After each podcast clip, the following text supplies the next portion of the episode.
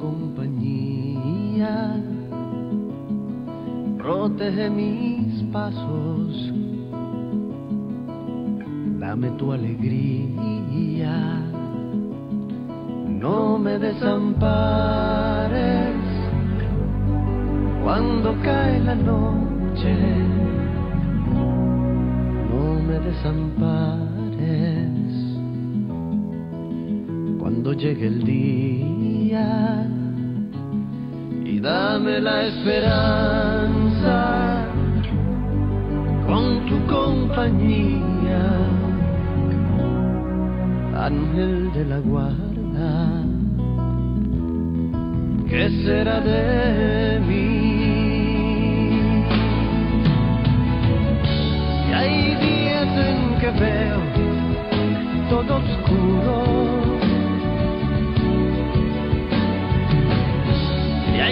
Noches en que no consigo ver una señal de futuro. Y hay veces en que siento el tiempo perdido y me olvido de que siempre estás conmigo, aun cuando no te pido que no me desampares cuando cae la noche, no me desampares. Cuando llegue el día y dame la esperanza con tu compañía,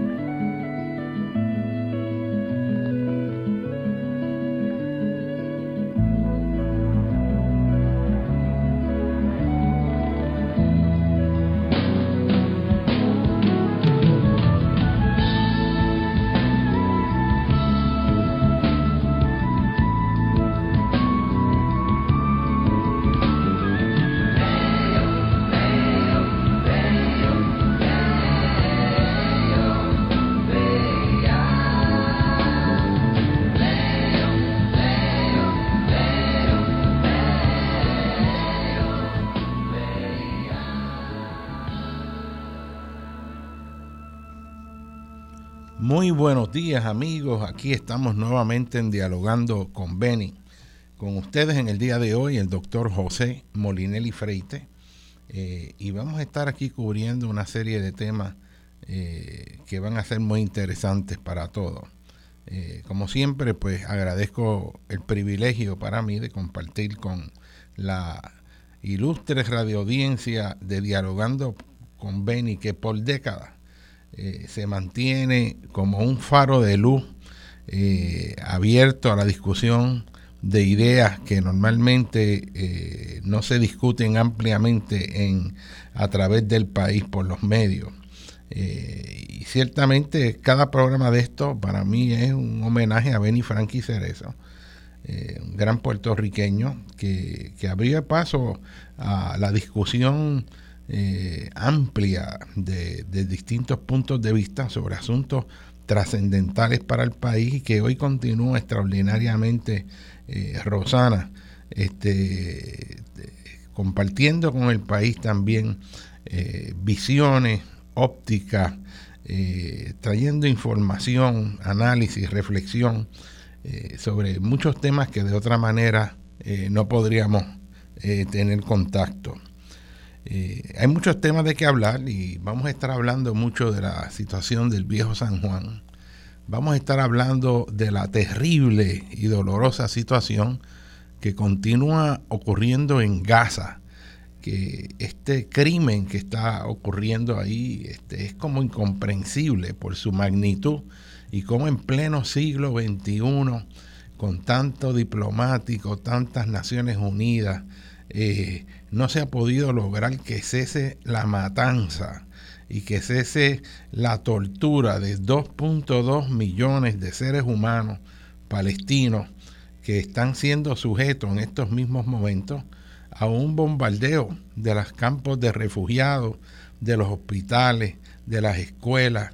Eh, es un estado de desastre, sin agua, sin energía eléctrica, sin medicamentos, cientos de muertos todos los días, la mayor parte de ellos civiles y incluyendo este, casi de una tercera, casi la mitad de las personas, mujeres y menores de edad. O sea, e, es una cosa que, es totalmente horrible, vergonzoso, es, es una vergüenza para la humanidad que esto continúe ahí como si nada.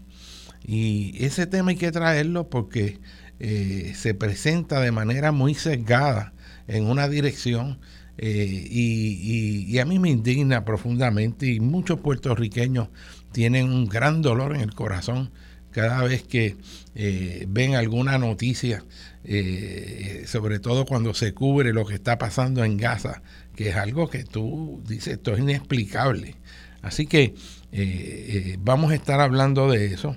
También vamos a estar hablando de los sismos y por ahí voy a empezar porque ese enjambre sísmico que hubo esta semana me he topado con muchas personas que me han llamado, gente que uno se encuentra en la calle, este, muy preocupado con esta enjambre de actividad sísmica que ocurrió a poco más de 90 kilómetros al norte de la isla de San Tomás, en las Islas Vírgenes Americanas, en un área que se conoce como la región del sombrero. Y esto es un área que ha estado sísmicamente activa en numerosas ocasiones. Eh, y quiero pues explicarle a la gente para que entienda en contexto lo que son estos enjambres. Eh, cuando se habla de enjambres sísmicos se está hablando de un arracimamiento, lo que en inglés llamaría un cluster, ¿verdad? Eh, es, una zona donde ocurren un sinnúmero de sismos que son relativamente pequeños, pero que no hay ninguno que se distinga de los otros. Con esto le quiero decir es que eh, los enjambres son unas zonas que empieza a ocurrir actividad, muchas de ellas microsísmicas, muchas de ellas se sienten en el área. Naturalmente, si uno está lejos del área no lo va a sentir, pero los instrumentos los registran. Y en este caso se han registrado muchos sismos de magnitud entre 2 y 4, algunos un poco mayor de 4, eh, pero la mayor parte se mantienen ahí 2, 2.2, 2.6, 3.1, 3.8, 4.2, 3.9, 2.9 y así han ocurrido este, más de un centenar de sismos en, esa región. Y ya este, estuve viendo esta mañana, ya ese foco pues se tranquilizó como dicen, pero sobre todo los días lunes, martes, miércoles, este, estuvo bastante activo. Y cuando ocurren estos sismos, donde no hay un sismo dominante, no hay un sismo mayor eh, eh, que los demás, eh, estos sismos pues también crean ansiedad en la gente. Y lo primero que tienen que saber es que la inmensa mayoría de las veces que ocurren estos enjambres terminan como empezaron. Según comenzaron, así mismo se van, como ya parece haber ocurrido. Eh, la gente naturalmente se pone tensa porque la pregunta que surge es, ¿podrá este enjambre de sismo ser un factor que preceda un evento sísmico mayor? Y la respuesta es que podría, pero que en la inmensa mayoría de las veces, pero estamos hablando este, de la inmensa mayoría de las veces, eh, no pasa nada. Y aquí han habido estos enjambres en el área de Salinas, en el área de Juana Díaz, han habido enjambres en el cañón de la Mona, en la falla de los 19 grados, eh, en la fosa eh, de la, de, entre eh, Santa Cruz, Puerto Rico y las islas de San Tomás, que es la fosa de Anegada. O sea, esto de los enjambres no es nuevo este, para Puerto Rico ni ningún otro área que esté en el margen entre la placa del Caribe y la placa de Norteamérica, a lo largo de todas las Antillas. Es un fenómeno, de hecho, relativamente común, pero siempre hay que observarlo. A veces duran pocos días, a veces se extienden por semanas y por meses. y en ocasiones pueden extenderse más, pero ya es mucho más raro. Lo importante es que se sepa que el que ocurran estos enjambres no es aviso inminente que va a venir un terremoto. La probabilidad de que ocurra un terremoto fuerte en estos enjambres es bien baja, pero podrían ocurrir. Han habido terremotos fuertes que son precedidos por actividad sísmica menor y han habido terremotos fuertes que han sido precedidos por ninguna actividad sísmica los, días anteriores. Así que en esto de predicción eh, se sabe muy poco y créame, nadie puede predecir eh, cuándo va a ocurrir un terremoto, ni la hora, ni la profundidad, ni la magnitud. Este, eso verdaderamente es tan y tan complejo que en esa área, aunque se ha metido mucho esfuerzo, esa capacidad de predicción todavía no llega. ¿Qué es lo importante de esto? Pues lo importante es que estos enjambres sísmicos nos recuerdan a todos que estamos en una zona de donde la actividad sísmica es normal y que tenemos que estar preparados en caso de un terremoto. Y esta preparación, pues ya el país la conoce. Tuvimos la experiencia del 6.4 que ocurrió allá en el suroeste de Puerto Rico en, el, 6 de enero, 6-7 de enero este, del 2020, que despertó a Puerto Rico, nos despertó a todos nosotros aún acá en la zona metropolitana, a pesar de la distancia, nos sacó de las camas todo el mundo poco después de las 4 de la mañana. Y colapsó la, la escuela allá en, el suroeste, la escuela agripina. Y, y colapsaron cientos de estructuras a través de toda esa región. La mayor parte de casas en columnas con longitud desigual como por décadas había estado pues señalando y eh, la realidad es que si lo ponemos en contexto, este, este no fue un sismo el mayor, que han habido sismos mucho mayores, que hay que estar preparado. Así que viene esta pregunta, ¿qué es estar preparado? Miren lo que le voy a compartir que es importante. Si usted le pregunta a los funcionarios de manejo de emergencia o lo que era antes la defensa civil, obviamente, si usted le va a preguntar que están preparados, tiene que decir que está preparado. Pero ¿qué en realidad significa estar preparado? Eh, el contexto de manejo de emergencia, estar preparado, incluye el, el bregar con los que hayan muerto. O sea, estar preparado no es que no van a ocurrir muertes porque se hayan caído edificios Estar preparado, básicamente lo que dice es que tú vas a responder con los recursos que tú tienes y estás preparado para con los recursos que tú tienes ver cómo enfrentas la situación. Eso no quiere decir que no va a pasar algo. La verdadera preparación en Puerto Rico, y fíjense lo que digo, cuando se hacen ejercicios de simulacro, pues eso está muy bien se hacen ejercicios de tsunami, eso está muy bien. Pero la verdadera preparación no es tener una mochila, no es hacer un ejercicio. Todo eso es importante y funciona siempre y cuando el edificio no se caiga. Y a donde tenemos que movernos en Puerto Rico es qué vamos a hacer para que los edificios no se caigan. Muchos de ustedes que me están oyendo ahora, si alguien les pregunta, ¿usted está Usted tiene información de si la estructura donde usted habita aguanta un terremoto fuerte. Y cuando estoy hablando de un terremoto fuerte en Puerto Rico, el terremoto que es el fuerte de verdad, el terremoto para mí de referencia, el máximo evento eh, en tiempo histórico fue el de 2 de mayo de 1787.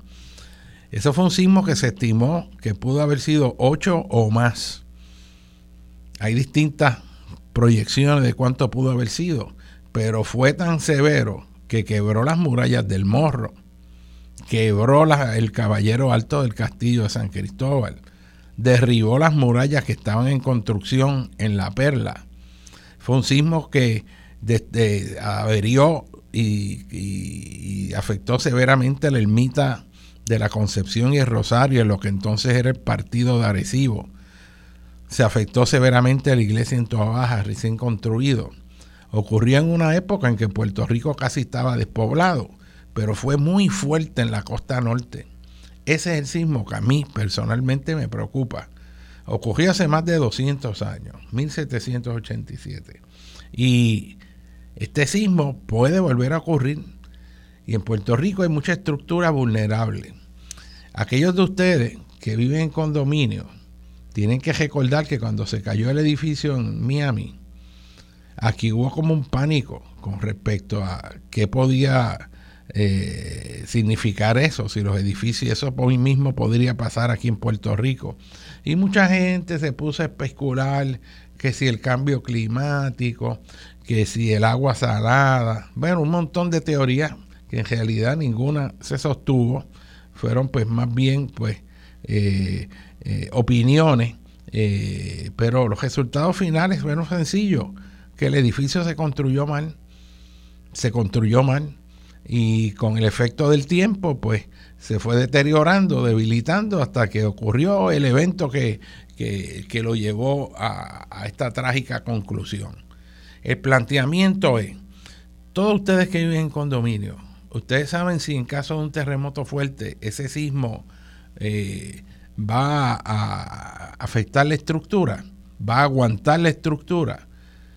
¿Cómo se sabe si sí o si no? Porque si yo vivo en un lugar Puede ser un condominio, puede ser una casa de un piso.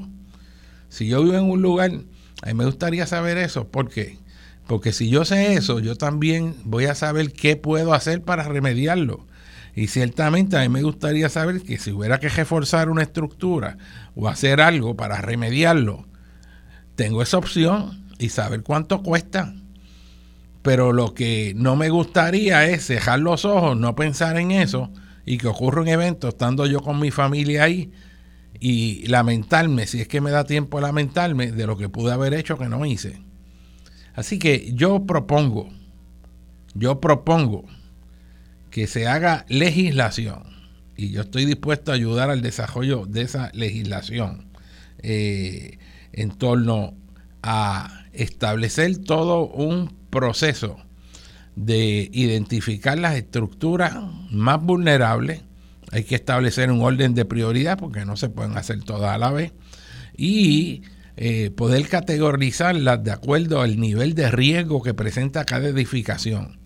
Si usted va a un centro comercial, usted quiere saber si ese centro comercial te aguanta un sismo fuerte.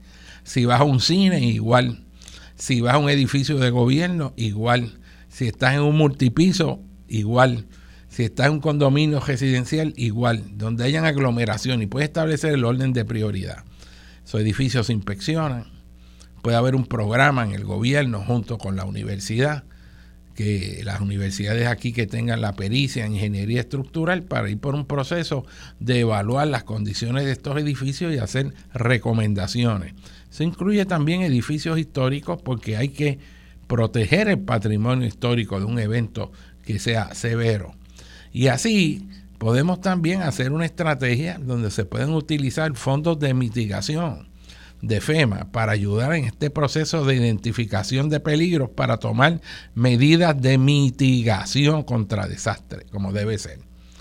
Esos fondos estarían mucho mejor empleados en hacer eso y garantizar la seguridad de cientos de miles de puertorriqueños o millones de puertorriqueños, todos los cuales viven en una estructura que gastar precisamente 540 millones de dólares de mitigación precisamente de vivienda, del programa de vivienda de Hazard Mitigation, que los van a gastar, ¿saben en qué? Ustedes no van a creer esto. Los van a gastar en construir cuatro millas de una carretera que no se necesita en Trutuado y a Junta.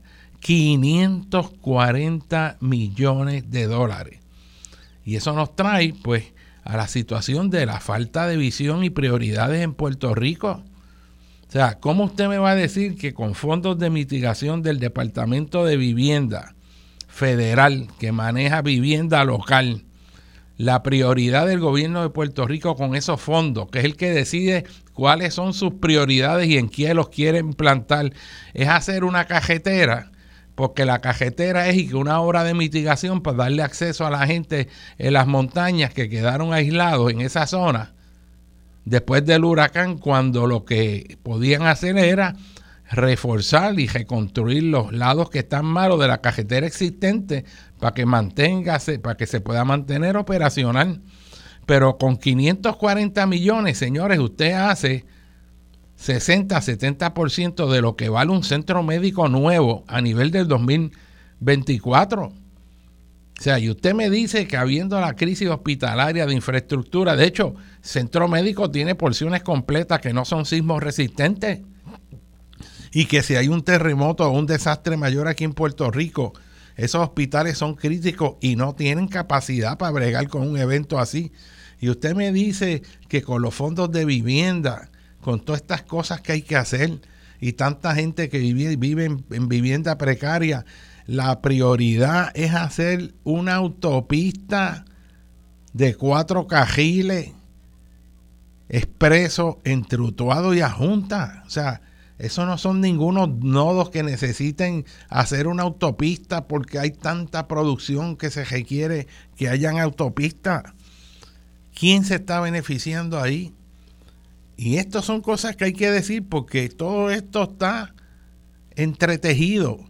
La cuestión del riesgo sísmico, el riesgo de inundación, este, la cuestión de la falta de prioridad con los asuntos de la vivienda precaria en Puerto Rico, donde la gente tiene que empezar a construir sus viviendas como puede, porque esta generación no tiene capacidad económica para comprar las viviendas. Y usted puede estar trabajando y su esposa a las 24 horas y usted no, cualifica para comprar una vivienda por el alto costo y lo alto que están las hipotecas. Así que aquí tenemos una situación donde lo que hace es que se perpetúa el mal gasto de recursos sin sentido de prioridad. Y vuelvo y lo digo, a mí me parte el alma 540 millones en una autopista que no se necesita, cuando eso se puede emplear en un programa de inspección de edificios y reforzamiento de edificios para que aguanten un terremoto mayor. Y eso sí es mitigación porque estás protegiendo vida y propiedad y pueden hacerse programas donde hayan subsidios para poder costear estos reforzamientos cuando sean necesarios. Y me imagino también que habrán edificios que no valga la pena reforzar porque el costo de reforzarlo, dado el estado de deterioro de la estructura, es mucho mayor y deberían ser edificios que habrían que demolerse. Porque no vamos a esperar que el edificio se caiga para entonces saber que cumplió su vida útil. Y así en Puerto Rico hay mucha estructura frente a la línea costera que lleva más de medio siglo expuesto al efecto del salitre, el embate del sol, del viento, de la humedad. El salitre, el agua salada que penetra por los poros del hormigón y corroe la varilla, haciendo que ese edificio pierda la integridad estructural que en un momento hubo. Si usted vive en una de esas estructuras, usted quiere saber. Y eso se resuelve haciendo un sistema donde usted puede identificar con colores los niveles de riesgo. Y usted sabe entonces dónde está, pero no lo deja con el problema, sino que eso debe incluir también el proceso para remediar, para tomar acciones de mitigación. Y eso es sumamente importante y es una discusión que tenemos que tener en Puerto Rico. La verdadera preparación contra terremotos, señores, créanme, créanme, es que el edificio no se caiga. Luego que ustedes toman las acciones para que el edificio no se caiga, entonces usted se mete debajo del pupitre y se mete debajo de la mesa y usted busca un lugar que esté más fuerte en la estructura y así usted está protegido y hace un simulacro para sacar la gente. Pero si el edificio se cae como ocurrió en la escuela allá en Guánica, que a los 3, 4 segundos ya había caído el edificio, según narran los vecinos que viven contigo a la escuela, que, hubo que demoler finalmente, pues no, usted no tiene oportunidad de, meterse debajo de un área. Este, o sea, eso va a estar bien limitado. Si ese sismo hubiera ocurrido en horas de clase, con eso lleno de niños, este, hubiera sido un cuadro bien, bien, bien trágico. Y eso hay que evitarlo en Puerto Rico. No queremos después que los políticos digan, como han dicho anteriormente, ah, es que no nos dijeron, los científicos ni los ingenieros nos advirtieron a tiempo. Nosotros si hubiéramos sabido, pero es que no lo dijeron, que esto podía ocurrir de esta manera. Y entonces los ingenieros, los científicos que han estado prácticamente esgargantados diciendo eso en otro foro sin ser oídos, le van a echar la responsabilidad. Y yo, a través de este programa, como lo he hecho en muchos otros programas, no me voy a quedar callado. Hay mucha gente que sabe esto, pero no lo hacen porque cuando usted dice cosas que le crea presión al gobierno, tiene repercusiones y la gente tiene miedo en este país de hablar. Así que los que sabemos y tenemos un poquito más de valentía, pues tenemos que decirlo. No importa lo que venga, no importa los ataques que vengan y las difamaciones, pero eh, la responsabilidad de uno es primero con el país, con su profesión, con su conocimiento científico. Y yo estoy dispuesto a ir a cualquier foro a debatir con quien sea sobre este tema, porque las prioridades de mitigación ciertamente no se tienen claras en Puerto Rico. Y vuelvo y digo, 540 millones en una autopista que no se necesita, cuya justificación es precaria, y, y el hecho de que el gobierno federal tampoco intervenga al gobierno federal esto se le ha planteado y la respuesta ha sido que quien decide es el gobierno de Puerto Rico. Ellos no tocan eso. Después que cumpla con los requisitos mínimos, ustedes deciden sus prioridades. Y aquí las prioridades no, no se tienen claras. Y hay muchos intereses que quieren que se hagan las cosas que no tienen prioridad. Y no es que una cajetera en un momento dado no esté mal, pero ahí hay muchas cosas escondidas detrás. Así que eh, quiero pues compartir esta reflexión que es sumamente importante y que ustedes tienen que saber. Recuerden, no se puede predecir cuándo va a ocurrir un terremoto, pero hay que estar preparado para el peor evento. Y se nos olvida, después que ocurre el evento, se nos olvida y bajamos la guardia. Pero un evento mayor puede ocurrir en este mismo momento. Y sepan también que un edificio multipisos alto puede resistir mucho mejor un terremoto que una casa de un piso. El asunto no es la altura, sino que el asunto es si está bien construido o no. Una casa de un piso puede colapsar si está mal construida. Un edificio de 30 pisos bien hecho te aguanta un sismo mayor. Así que la clave aquí es si construimos bien o no. Y eso es un asunto que hay que discutir. Hay muchos edificios debilitados en Puerto Rico y hay que evitar una tragedia. Vamos a continuar aquí en Dialogando con Beni. Vamos ahora a una breve pausa. Con ustedes el doctor José Molinelli Freite.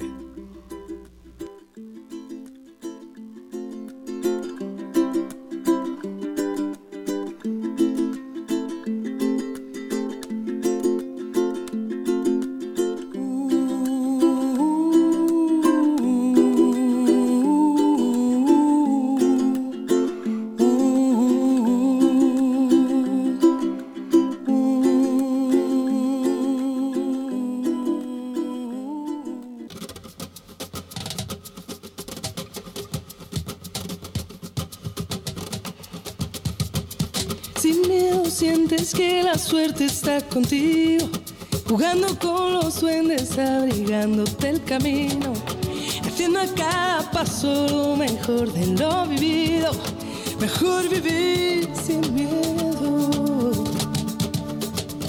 sin miedo, lo malo se nos va volviendo bueno, las calles se confunden con el cielo y nos hacemos aves así sin miedo. Si quieres las estrellas, vuelco el cielo. No hay sueños imposibles ni tan lejos. Si somos como niños, sin miedo a la locura, sin miedo a sonreír. bueno, mis amigos, continuamos aquí en Dialogando con Benny. Eh, y estamos hablando ¿no? de la cuestión del sentido de prioridades en Puerto Rico. Como vemos a mí, ¿verdad? Me, indigna tu ver que se gastan millones en, en Nueva York en la despedida de año para que por unos minutos allí digan que está Puerto Rico despidiendo el año. Ahí son millones de, dólares en eso. Recuerdo que gastaron millones de dólares más y que para hacer y que la insignia de Puerto Rico eh, para turismo, o sea, hacer un simbolito, pero son de millones de dólares. Algo que tú sientas tres personas inteligentes en una tarde o por lo menos una semana interactuando, hacen lo mismo. Este, y donde quiera que uno mira, uno ve las prioridades invertidas. Y uno ve todos esos millones, cómo se gastan en cosas que no tienen sentido. Y después uno ve a este muchacho, a Raymond, en una caminata por todo Puerto Rico, recogiendo en latita billones y pesetas y pesos para que hayan medicinas o se puedan comprar eh, equipos en el hospital oncológico. Y se hace una caminata y mucha publicidad y eso y se recoge un millón y medio o algo así o dos millones si alguien contribuye bien fuerte y eso el gobierno lo coge y en una estupidez lo vota, sin tener sentido de que los hospitales son un elemento clave. Y aprovecho la oportunidad porque aquí un reclamo que se le pague mejor a los enfermeros, a los técnicos que trabajan en los hospitales. Y mire, esa gente son lo más que vale en este país o están entre ellos, porque cuando uno tiene un familiar allí, quien está atendiendo a ese familiar de uno es un enfermero que está ahí para atenderlo y hacerlo sentir lo más cómodo posible dentro de la situación. Los enfermeros tienen que limpiar a las personas, no importa lo que haya pasado. Tienen que compartir con ellos su sufrimiento. Los enfermeros se llevan la carga emocional cuando se le mueren los pacientes. Claro. Y una vez se relacionan con ellos, eso es un golpe emocional al corazón que va calando hondo, que va calando hondo. Y cuando uno ve los salarios que este país le paga a ese personal, es una vergüenza que nosotros maltratemos a gente que es tan importante, que son los que nos atienden a nosotros, a nuestros padres, nuestros hermanos, nuestros hijos, en una situación de emergencia. Y hay que ser enfermero y ver lo que hacen los enfermeros para que usted vea todas las cosas que ellos tienen que hacer que si lo tuviéramos que hacer nosotros, eso no, nos partiría el corazón o no podríamos. es un personal brutalmente esencial que hay que compensarlo eh, para que haya justicia. Pues ahí deben emplearse los fondos. Y ahí vemos una falta de sentido de prioridades en todo. Se gasta en, en, festeretes, en, en, tú ves todos los municipios con fiestas de cuando cuánto tipo hay y el país está en quiebra económica y entonces días feriados a todo lo que da, este, sin necesidad.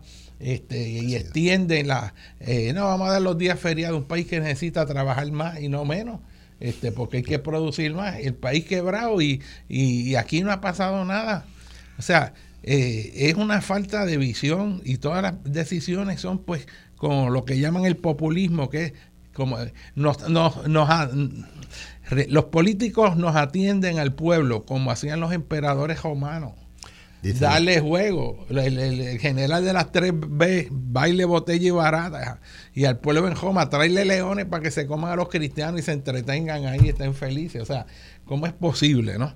Pero nada, este, eh, en este país, pues, hay que cambiar las prioridades y una de las prioridades que son esenciales es que el país mantenga control de las joyas de la corona, de su infraestructura. Y lo que estamos viendo en Puerto Rico es que el país se está desmantelando.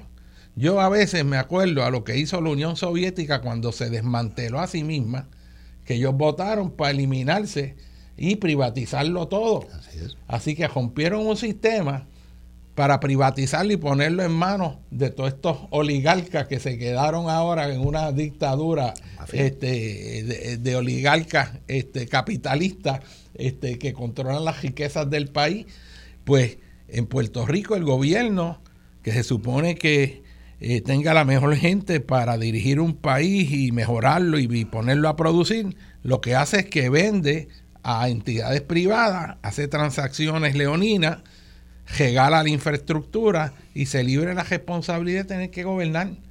Y así están vendiendo o alquilando todo lo que producía en Puerto Rico, ya sean las autopistas que se las dieron a compañías de Wall Street para que ellos las administraran, porque supuestamente nosotros no podemos arreglar un hoyo en una autopista y entregaron el aeropuerto y toda la infraestructura de puerto porque los puertorriqueños no saben cómo pasar un mapa o arreglar un inodoro. Tienen que estar una compañía de México para que haga eso. Y entonces todo lo que rinde dinero se lo entregan a las empresas privadas y le llaman alianzas público-privadas, cuando eso en realidad es una falacia. Alianza público-privada fue lo que se hizo aquí, recuerdo cuando la administración de Hernández Colón, que se hizo el puente. El puente Moscoso. El puente Teodoro Moscoso. Esa es una alianza. ¿Saben por qué es una alianza? Porque no existía. es porque no existía. este, y no solo eso, el capital lo produjo quien mismo lo construyó y se hicieron unas emisiones de bonos para financiar eso. Así que los que compraron los bonos, la tasa de interés, pues se beneficiaron pero el gobierno no gastó un peso y de momento se sumó esa, eh, esa, esa eh, infraestructura. Y naturalmente hago esa introducción para entrar aquí a presentar a Juan Fernández, que nos acompaña, que para mí es un ciudadano ejemplar, es un amigo de muchos años, a quien yo respeto y admiro, es de esos puertorriqueños que nació en España, pero es un puertorriqueño extraordinario este, y que ha contribuido grandemente con este país. Es un ciudadano que participa, ayuda, da ideas, hace, hace análisis crítico que yo aprendo extraordinariamente de él porque tiene una experiencia de sentido común que muy pocas personas tienen. Así que yo me enorgullezco de tener aquí a Juan Fernández y quiero hablar con Juan sobre pues toda esta situación comenzando con una información que ha llegado con respecto a que también van a entregar a manos de una compañía turca por 30 años los muelles de Puerto Rico. Buenos días, Pepe. Primero que nada, agradecerte la invitación. Eh, teníamos ganas de vernos desde hace mucho tiempo y recordar esos, esos almuerzos y cafés en la bombonera donde se reunía una tertulia maravillosa de personas muy queridas. Pero entrando de lleno al asunto, eh, realmente yo soy pesimista eh, en relación con la entrega de este, de este bien, que como has dicho es se, pretende, no, se, tiene la idea ocecada de entregarlo por 30 años eh, de forma exclusiva en monopolio y todos los muelles del viejo San Juan a una compañía turca que está registrada en la parte de Creta, que es Creta es como San Martín, tiene dos banderas y es un paraíso fiscal donde eh, las compañías más nebulosas se registran. En la parte turca de Creta es donde está registrada Global Ports Holding. Esta compañía... Chipre, de Chipre. De Chipre, perdóname, si dije Creta, ¿verdad? Mala mía, Chipre. Esta compañía eh, opera en Bahamas uno de los 12 muelles que tiene Bahamas y solo lo opera al 40 y pico por ciento. Y lo mismo ocurre en Barcelona, tienen un, un procedimiento parcial de gestión. En Puerto Rico se les, se les va a dar todos los muelles, no algunos, a ver si lo hacen bien, no por unos años a ver si lo hacen bien, sino todos los muelles por 30 largos años a una compañía que, que mucha gente se le escapa eh, que no viene solamente a traer barcos, ya establecieron corporaciones en el Departamento de Estado para la operación de guías de tours, para la operación de, concesiones dentro de los muelles para tiendas, y no van a hacer nada distinto a lo que han hecho los mexicanos en, el, en el aeropuerto, que es explotar. Lo primero que hicieron los del aeropuerto fue el parking. El parking deja miles de dólares todos los días. Es un negocio píparo, ¿no? Y sin embargo, la zona más importante del aeropuerto, que siempre conocimos desde niños, llena de, counters de, compañías de aviación, está totalmente inutilizada, llena de hongo y vacía. Y algo así va a ocurrir con los muelles porque esta compañía falló ya en dos ocasiones en pagar siquiera el pronto.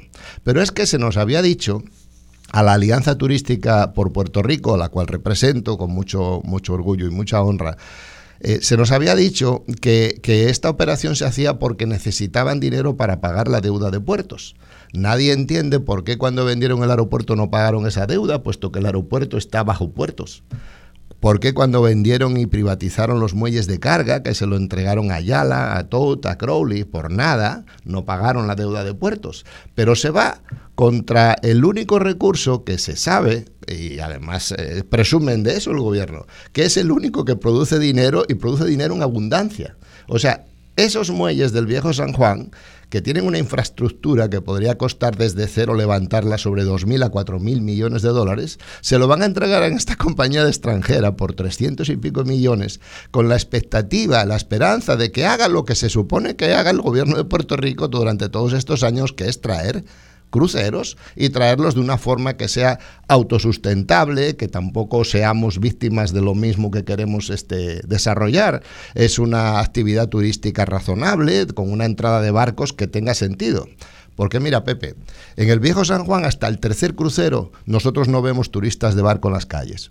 ¿Por qué? Porque los primeros dos cruceros o tres se llevan todas las guaguas de tour a ver todas las, maravillas que hay en la isla alrededor del viejo San Juan y eso está muy bien que suceda. Pero cuando ya hay un tercer crucero es cuando todas esas guaguas han sido contratadas, que a veces son más de 150 guaguas las que esperan en las orillas de los cruceros para tomar los pasajeros y entonces es que empezamos a ver tráfico de gente. Una cantidad razonable diaria de cruceros sería tres a cuatro cruceros para que fuese, que tuviera sentido. Sentido de aprovechamiento de divisas, porque cuando un turista que nos visita deja dinero, da lo mismo si lo deja en un taxi o lo deja en una guagua de tour o en un guía por las calles o en una tienda. Es un dinero que entró a la economía de Puerto Rico instantáneamente sin haber tenido que dar nada a cambio, excepto atenderlos cuando llegan y darles un buen servicio de atención. Pero el gobierno, lamentablemente, eh, carece de, personas con un sentido mm, comercial, mercantil, básico. No, o sea, tenemos un empacho de, abogados dentro del gobierno, sin meterme con esa clase profesional, pero en realidad la otra todas las otras profesiones que están en el país y que tienen profesionales de maravilla, como tú, en tu campo, no están en la política. Y eso es un hándicap que sufrimos todo Puerto Rico porque necesitamos que el talento, con capacidad, con voz propia, con criterio, eh, pueble el Senado y pueble la Cámara para que las decisiones que se toman ahí tengan sentido de Estado. ¿Y de, de dónde salió esta compañía? Porque una compañía de Turquía que viene de Globo, y de hecho se llama Global, y de momento tiene contrato para todos los muelles del viejo San Juan y es por 30 años, puede surgir lo que ha ocurrido con Genera y ha ocurrido con Luma, precisamente, que es que le dieron unos contratos y no los puedes cuestionar, no puedes pedir información de cómo están operando adentro. O sea que en el detalle del contrato lo que ha habido es una entrega con una oscuridad que tú no puedes ni, ni, ni, ni saber qué es lo que están haciendo con el dinero. Y encima de eso, la idea original de traer estas compañías privatizadoras era que no había capital en Puerto Rico. Y ahora resulta que todos los millones que vienen de FEMA, que proveía el capital que se necesitaba para que el gobierno lo operara, ahora lo reciben las compañías. Ah, hay que ir, hay que ir más atrás. hay que ir al, endeudamiento, que hace muchos años todo el mundo reconocía que habían producido los, los gobiernos alternativos estadista y popular, que nos, llevar, nos llegaron a meter en un embrollo de deuda pública eh, impresionante. No se perdió el crédito de gobierno para, para tomar prestado para obra. ¿Y qué hicieron? Bueno, pues crearon este embeleco, que es la agencia para las alianzas público-privadas, y comenzaron a obtener el cash flow, el dinero que necesitaban, vendiendo, liquidando los bienes de todos los puertorriqueños. Entonces, eh, como has relatado, este, no, fue solamente aeropuertos, comunicaciones, la salud, eh, la, eh, la energía eléctrica, el agua, los muelles de carga, los muelles de turismo. Bueno, ¿para qué necesitamos gobierno si no tienen nada que manejar? O sea, estamos diciendo... Ese punto que se, está, eliminando el, gobierno. Entonces, va a haber una vista en, la legislatura sí, esta eh, semana. vamos, a hablar de, vamos a hablar de estas dos cosas. En primer lugar, la opacidad de toda la operación. Esta llegada de, esta compañía fue algo no solicitado por ellos. O sea, nació de Puerto Rico. Eh, quiero dejar claro, sin ánimo de, de especular más allá de lo que el sentido común eh, indique que las únicas dos personas que continúan de aquel gobierno de Roselló Hijo, que fue defenestrado, tirado por la ventana aquí, eh, son Fermín, el que está a cargo de la Agencia para las Alianzas Público-Privadas, y el señor Pizá de Puertos. Pizá, que yo en la empresa privada creo que no hubiera durado tres meses, porque es una persona completamente incompetente. O sea, desde que él está en puertos, eh, nosotros venimos con esta pejiguera de hace cinco años, porque esto es, lleva. Nosotros nos reunimos, la Alianza Turística por Puerto Rico, con dos gobernadores en la fortaleza, con la gobernadora interina y con Pierluisi. Y nosotros, antes de las elecciones pasadas, sostuvimos reuniones por Zoom con todos los candidatos, excepto Pierluisi, que no, no hubo manera. Pero todos los demás estaban en contra de esta operación, especialmente Jennifer eh, González, la, la, candidata a la gobernación, que se manifestó en contra de la operación y de hecho estamos pidiéndole que haga una manifestación pública sobre el asunto. Así que aquí aprovecho para emplazarla a que exprese cuál es su sentir.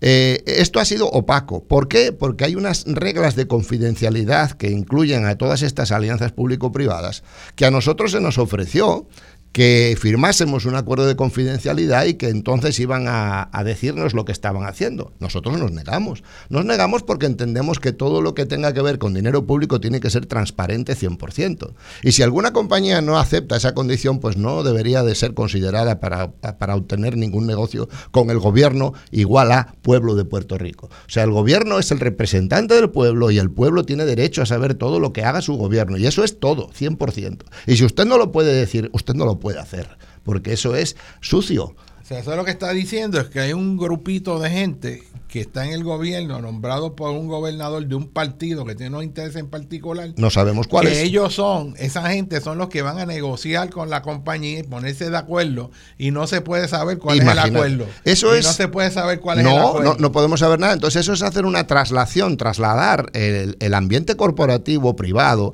al gobierno. Eso no se puede hacer. Eso, es, eso debería de estar penado por ley. O sea que eso es, eso es corrupción directamente. ¿no?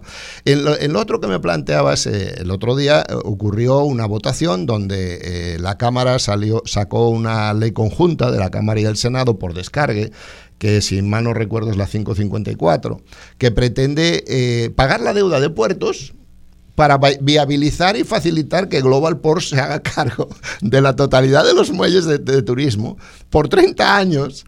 Este, y, que va a desplazar a todo el tejido de, negocios de familia que viven de ese sector, eh, porque aquí, como, como tú sabes, y una vez yo recuerdo habértelo mencionado y tú dijiste, oye, eso es, esa frase, los barcos siempre han venido aquí a pesar del gobierno, nunca gracias al gobierno. El gobierno no ha movido un dedo para traer barcos aquí. Aquí los barcos vienen porque es que Viejo San Juan, reconocido internacionalmente, es el mejor puerto de las Antillas. Equivale a Venecia en el Adriático. O sea, venir en un crucero que te digan, ¿va a parar en San Juan? No, no para en San Juan. Pues no lo cojo. No lo cojo. Ninguna persona en Estados Unidos toma un crucero que no pare en el viejo San Juan. Y esos son los únicos que están viniendo. Porque las compañías, tanto Royal Caribbean eh, como todas las demás, que, que, son el 90%, son dos o tres las que tienen el 90%, han dicho, si Global está a cargo, nosotros vamos a dejar de ir a Puerto Rico. Y lo cumplieron. Llevamos cinco años habiendo perdido cruceros de 6.000 pasajeros que intenta este señor Pieza sustituirlo por lanchitas de 150 pasajeros y yates de lujo que para propósitos de divisa, para propósitos de aprovechamiento de, turismo, de lo que gasta un turista por día en la isla, es ridículo. O sea, nosotros no podemos tener una infraestructura de cientos de millones de dólares para que nos estacionen, para que nos atraquen un barco con 150 pasajeros en el muelle número 3. ¿entiendes? Entonces, esa es una cosa tan ridícula. Claro, aquí hay que ver un problema muy serio que tiene que ver con lo efímero de la preocupación que tenemos los puertorriqueños ante una noticia como esta. Eh, lo mencionabas antes. Sí, estamos en el hospital con un enfermero que está cuidándonos a mami, eh, se muere mami, ese enfermero para nosotros pasa a ser familia, pero eso dura, como pasa con todo, lo que dura la noticia. Entonces yo creo que hay un problema muy de fondo en la comprensión lectora de las leyes que firman la mayoría de los senadores. Yo estoy seguro, pero seguro, que ningún senador firmaría un disparate de la naturaleza de Global Port si tan siquiera entendieran de lo que estamos hablando. Pero nos ha costado cinco o seis años venir a todos los medios. Yo he estado en esta emisora aquí mismo sentado en por lo menos dos ocasiones, cuando Dafne Barbeito estaba en la Alianza Turística por Puerto Rico, que ahora está a cargo de la Oficina de Desarrollo Económico y Turismo de San Juan. Y hay un emplazamiento también al alcalde de San Juan para que salga a proteger a los negocios del viejo San Juan, que son los que más se van a perjudicar de este disparate monumental. Estamos entregándolo todo en un negocio que dejaba dinero, que deja dinero, que lo único que hay que hacer es atenderlo un poco. Y mira, si quieren privatizar, yo creo que las privatizaciones por sí mismas no tienen por qué ser malas. Una alianza público-privada como la del puente Moscoso, donde instalamos un bien que no existía, y con un dinero sin costo alguno, pues es una maravilla. Eh, privatizar el estacionamiento de, la, de Covadonga, donde empresas municipales tiene 12 personas, cuando estaba privatizado había dos, funcionaba perfectamente y estaba impecable. Ahora hay 12 personas allí que estacionan sus carros dentro del estacionamiento, lo cual sería imposible en una empresa privada, y es porque todo lo que funciona a manos del gobierno, lamentablemente, pues todo el mundo tiene la inclinación de decir, no, mira, Juan, para que lo maneje el gobierno mejor yo se lo doy a los turcos. O sea, a ese nivel de deterioro, de rendición, de, desastre hemos llegado en nuestra, en nuestra mente para no entender que sí Puerto Rico tiene la capacidad de manejar eso desde el gobierno y hacerlo muy bien, como se ha hecho siempre en tiempos de Muñoz Marín, con manos a la obra y un montón de desarrollo económico que es el fruto que tenemos aquí ahora que lo estamos liquidando, Pepe. Esto no puede ser, tenemos que decirle un, stop a esto. Eso es así. Y, y en ese proceso, y esto se ha documentado, este, de transferir los bienes que producen este, de las naciones a las empresas privadas, porque esto es un fenómeno que ocurre también a nivel global, con consecuencias terribles, empieza haciendo el mismo gobierno, creando las condiciones de deterioro de sus empresas públicas y empieza a el camino. los fondos, preparan el empieza a poner, a, crear problemas, deja de funcionar, no le asignan los recursos. Y entonces la gente se disgusta y lo llevan a concluir que el gobierno no puede manejar eso y el gobierno dice, sí, eso es cierto, yo no lo puedo manejar. Estoy muy de acuerdo. Entonces vamos entonces ahora a dárselo a esta compañía privada. Pero ¿qué pasa? Los bufetes de abogados que hacen esas transacciones y los políticos que intervienen ahí se benefician. Pues claro. Directa o indirectamente. Y entonces hay, unas, hay unos clanes que mientras el país se hunde, ellos se enriquecen y se ríen como ocurría en el chat que decía nosotros cogemos de bobo a los, nuestros, a, los, a los opositores y a los nuestros también. Y eso es así. y, eso que has eh, dicho, eso solo es la punta del iceberg. O sea, eh, en español iceberg, para, para, iceberg, ¿no es cierto? Del témpano. el témpano. Eh, nos enteramos cuando hay un caso de corrupción de apenas algo en lo que se equivocaron, se descuidaron y por lo que los cogieron. Pero es que debajo de eso hay un mar de otras conversaciones que jamás nos enteraríamos, donde literalmente se ríen de todos nosotros. Personajes que van a estar por un tiempito en el gobierno tomando unas decisiones que van a impactar a generaciones. Por eso Decía, no, recuerdo cuál era el dirigente alemán que dijo en algún momento, un hombre de Estado es un hombre que piensa en las siguientes generaciones. Un político solo piensa en las siguientes elecciones. Eso es así. Y tú no escuchas planes a corto, mediano, largo plazo de políticos en el ambiente. ¿Cuáles tú dirías son los problemas esenciales en el viejo San Juan? Nos quedan en este segmento tres minutos más. Si no fuera enumerar el viejo San Juan, ¿qué cosas hay que atender que no están siendo atendidas adecuadamente. Copiar. Copiar. El viejo San Juan necesita con, considerar que es una ciudad de 500 años y que no puede verse en ninguna otra ciudad del continente americano para emular nada. Puerto Rico tiene una, eh, una tendencia, ¿verdad? Una inclinación a copiar de todo lo que venga de Estados Unidos, pero en esto no puede copiarse tiene que ser auténtico y tiene que generar clase. ¿Por qué? Porque es la única ciudad con 500 años en el continente americano, pero en Europa. Hay ciudades mil años más antiguas de las que tenemos que copiar con humildad y saber que nosotros necesitamos hacer aquí un simposio, unos talleres donde vengan alcaldes o personajes de, Europa que hayan desarrollado peatonales completamente necesario crear un peatonal en el viejo San Juan, pero hay que copiar, hay que ser humilde. Bueno, yo no, yo no, yo no usaría la palabra copiar, yo diría que hay que aprender. O aprender, sí. O, adaptar. Adaptar, este, sí. Porque este, cada lugar tiene sus particularidades. Seguro. Este, y, y trasladar algo que esté copiado así como está acá, se copia si es si mejora y el modelo se puede adaptar, pero yo utilizaría la, la palabra hay que adaptar. Sí, igual, igual copiar suena hay que estudiar, hay que interactuar, o sea, que no que no tomes decisiones en un sistema cerrado, es como cuando tú vas a hacer una tesis, tú tienes que leer todo lo que está escrito de ese tema para entonces saber qué es lo que vas a crear, Absolutamente. qué es lo nuevo que puedes hacer. Mi punto es que tenemos que ver qué se ha hecho en Vigo, en Burdeos, en Oviedo, en Madrid, en Barcelona. Y va a haber unas cosas de unas ciudades que te van a servir y otras que no te van a servir. Y esto tiene que hacerlo manos puertorriqueñas. Pero, por favor, tú no, no te expones a una operación de un médico que no haya hecho la carrera, ¿verdad que no? Entonces, de la misma manera, no podemos seguir gastando 8 millones de dólares cada vez que la calle de Fortaleza se levanta porque la hicieron personas que utilizaron unos, unos materiales inadecuados, que además no supieron cómo hacer eso. a el adoquinado que se hizo en el viejo San Juan? Claro, unos adoquines inadecuados con una, un formato de, de, construcción que no tiene sentido alguno, donde no hay escorrentías de agua y el agua busca su nivel, como tú bien sabes, entonces se levantan unas lomas dentro de la misma calle que se van acentuando, va separando los adoquines, se van degradando y no hay adoquín que aguante eso.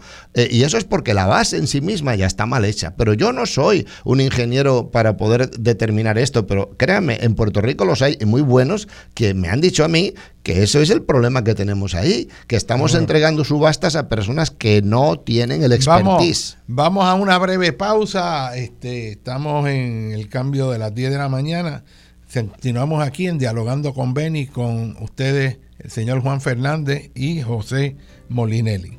Vamos a una breve pausa.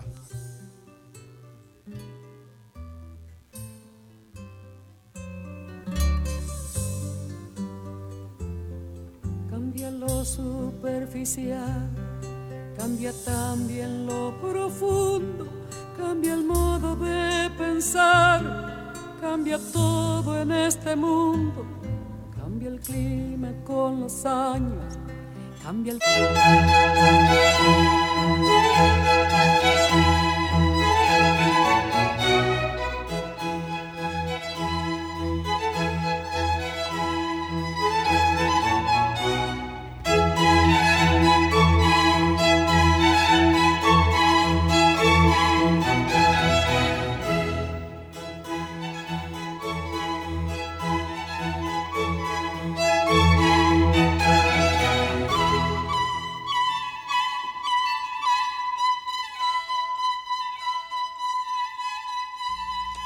Bueno, mis amigos, continuamos aquí en Dialogando con Benny.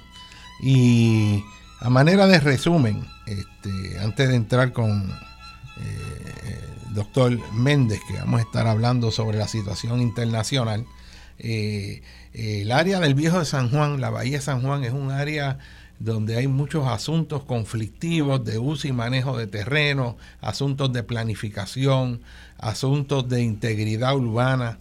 Eh, asuntos de preservación del patrimonio histórico, asuntos ambientales, asuntos de eh, gentrificación, de sustitución poblacional, de, conflictos. O sea, es un área donde se recogen muchos, muchos temas eh, que hay que manejar de forma integrada.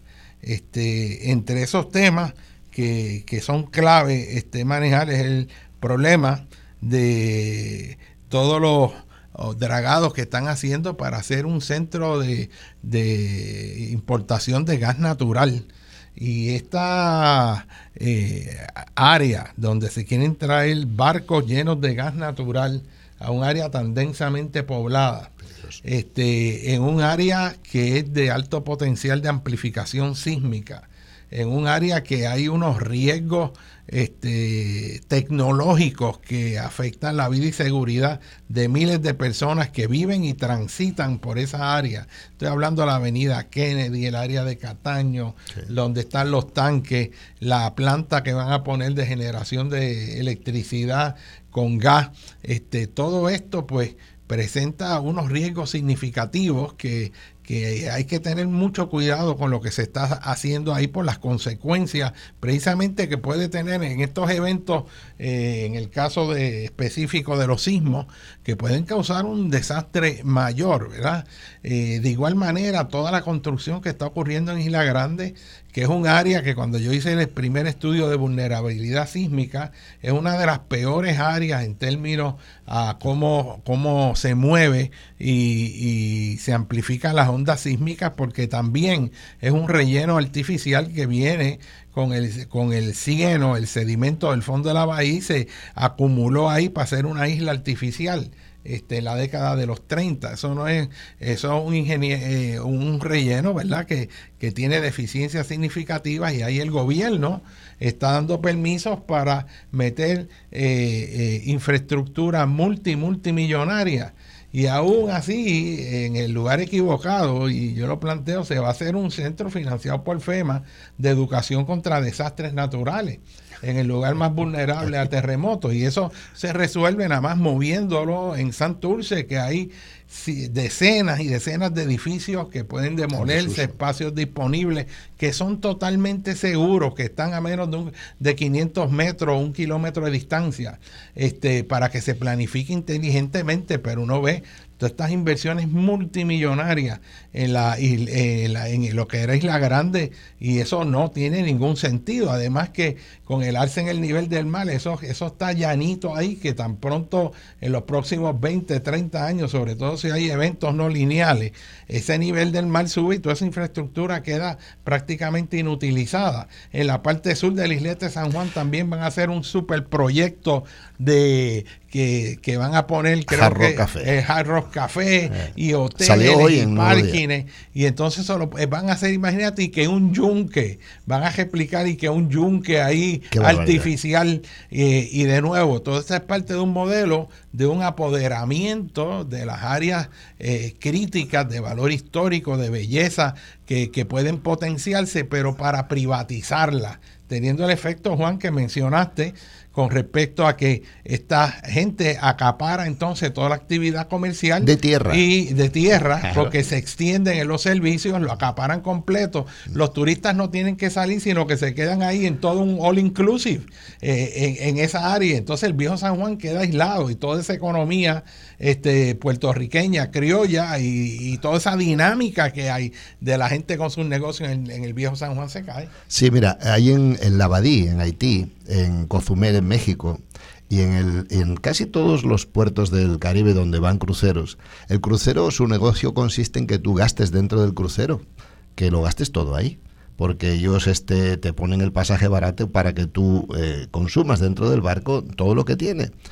Y, en tierra no pasa nada diferente. Se crean unos corrales de tiendas que desaniman salir de ese corral. Cuando tú llegas a, Jamaica, eh, no te sientes invitado a salir de ahí, te sientes inseguro si sales, porque además te lo advierten subliminalmente o directamente, sales a tu riesgo. Y eso ocurre eh, ha ocurrido siempre en el viejo San Juan. Siempre, siempre nos han dicho los turistas en las tiendas, mira, es que me dijeron que salir al viejo San Juan que era peligroso. Entonces, imagínate cuando eso esté en manos de esta gente. Sí, sí, hay, un acaparamiento. Y entonces quedamos los que vivimos aquí, estamos comprometidos con este país, quedamos quedan, quedan, marginados de ese proceso económico. Y entonces, otro, otro punto importante es que mucha de esta actividad se da violando los reglamentos y permisos, oh, cambiando los usos de la tierra este, a, gusto de, los que quieren pues quedarse con todos esos espacios, eh, se da en violación de las leyes ambientales. Eh, o sea, es todo el gobierno que se supone que el que mantenga un orden, un respeto y obedezca a los planes que ya están hechos para esa zona lo que hace literalmente es facilitar la violación de las leyes y por eso los ciudadanos tienen que venir en un reclamo este, eh, de, protección del ambiente. O sea, no habrían ciudadanos en la lucha ambiental si el gobierno cumpliera con la responsabilidad que le, to que le toca y que no cumple, porque el primer violador que está ocurriendo de las leyes ambientales es el propio, gobierno. Ahí, hay un activista en condado que lleva años reclamando que se atienda el, vertido de aguas negras en las playas del condado. y, no hay, manera. en todos lados. Y también hay que, quiero aprovechar que no se quede eh, de traer el, el, tema de Eliezer y el ataque a tiros que hicieron a su vivienda que eso es una atrocidad lo que está pasando aquí. Y aquí tenemos un sistema que está demonizando a los puertorriqueños que están saliendo en defensa de las leyes ambientales, haciendo que se cumplan. Y el gobierno lo que hace es que los reprime, le hace fabricación de casos, los trata de demonizar. Y tienes políticos bocones que le faltan el respeto a este país que están lanzando eh, difamaciones, usando el poder que tienen a través de los medios para hacer que lo que sea blanco sea negro, tratando de, destruir este, eh, eh, la, la, integridad de numerosas personas que están saliendo a defender este país. y esto hay que denunciarlo. Y este ataque es parte de un ambiente que se está generando contra los que defienden el ambiente que los que defienden a este país y esta gente que está destruyendo nuestros recursos en todos lados, que controlan mucho de los medios, que tienen mucha influencia eh, con los difamadores. Hay que tener cuidado con ellos y hay que señalarlos. Así que yo espero que encuentren a los responsables de esto y que se sepa que hay muchos responsables físicos, pero hay otros responsables que son los que crean el ambiente de odio y demonización de los ciudadanos decentes en Puerto Rico. Así eh, que esto es un asunto bien importante. Permíteme decir que lo que sucedió con Eliezer Molina es lo más grave que ha pasado en Puerto Rico desde el Cerro Maravilla.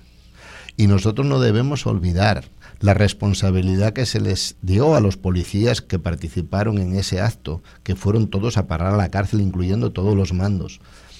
Puerto Rico tiene que estar muy alerta. Yo no estoy viendo una investigación visible sobre el asunto del atentado contra Eliezer Molina. No lo estoy viendo. Y eso es bien preocupante, bien preocupante. Y, eso con eso lo que lo que crea es, un ambiente muy negativo y muy peligroso que precisamente lo que hace es que la gente coja miedo y, no se, atreva a hablar y no se atreva a hablar. Así que esto hay que darle seguimiento, es importante, pero quiero darle la bienvenida aquí al profesor eh, Luis Méndez. Pinchi, estás en línea, te oímos ahí. Hombre, pues qué bueno que estás con nosotros aquí. Este, queremos ahora extender esta crisis que hay en el país y comenzar a hablar de la situación internacional que, eh, que vemos eh, de día a día. Tenemos la guerra en Ucrania, tenemos el movimiento hacia la derecha en Europa, eh, tenemos los elementos de la xenofobia, este, las luchas llamadas culturales ahora. y desde luego algo que le parte el corazón a todo Puerto Rico, este, que nos tiene angustiados, es el genocidio y crimen que está ocurriendo en este momento en la franja de Gaza. Y es, verdaderamente impensable cómo esto continúa ocurriendo y no se detiene. me gustaría que tú pudieras comenzar con hacer un análisis pues de esta situación en Gaza. Ahora se está hablando de que Netanyahu en Israel eh, está diciendo que van a ir a la parte sur, donde están los campos de refugiados, y que van a atacar ahí. Ese es el lado de Rafa, que está en la frontera con Egipto, y tienes 3.2 millones de personas aterrorizados. Aquí el terror, los terroristas ahora mismo es el ejército de Israel bajo Netanyahu que es un dictador que el mismo pueblo de Israel no quiere, no lo quiere, que lo iban a sacar. O sea, que aquí esto tiene un gobernante que no responde al corazón de su pueblo y que quede claro que hay mucha gente en Israel buena, decente, que tiene una conciencia, que están totalmente en contra de este, de este crimen, porque saben que es el mismo crimen que casi hicieron los nazis contra ellos. O sea, ¿cómo tú vas a proyectar lo mismo? O sea, qué es lo que está pasando, ¿no? Así que esto es un tema complejo y quiero pues, pues que tú arranques por ahí, no digas cuál es tu análisis de esa situación.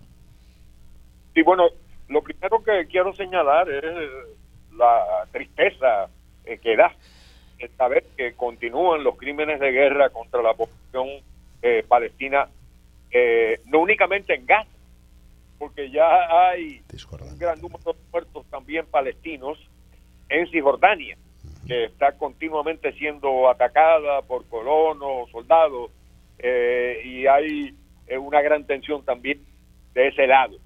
Eh, pero lo, de Gaza es eh, verdaderamente eh, el crimen de guerra más repugnante que ha conocido la humanidad y solamente comparable con lo que hicieron los nazis en contra de los judíos. estamos hablando de que hay ya más de 30 mil muertos. Por eso porque se contabilizan alrededor de unos 27 mil.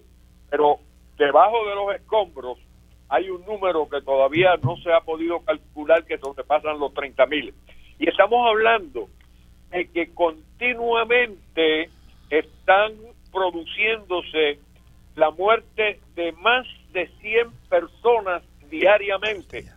Y todo esto con el respaldo de Estados Unidos y de algunos países eh, europeos que no han permitido hasta ahora ni siquiera que las Naciones Unidas eh, obligue a un alto al fuego.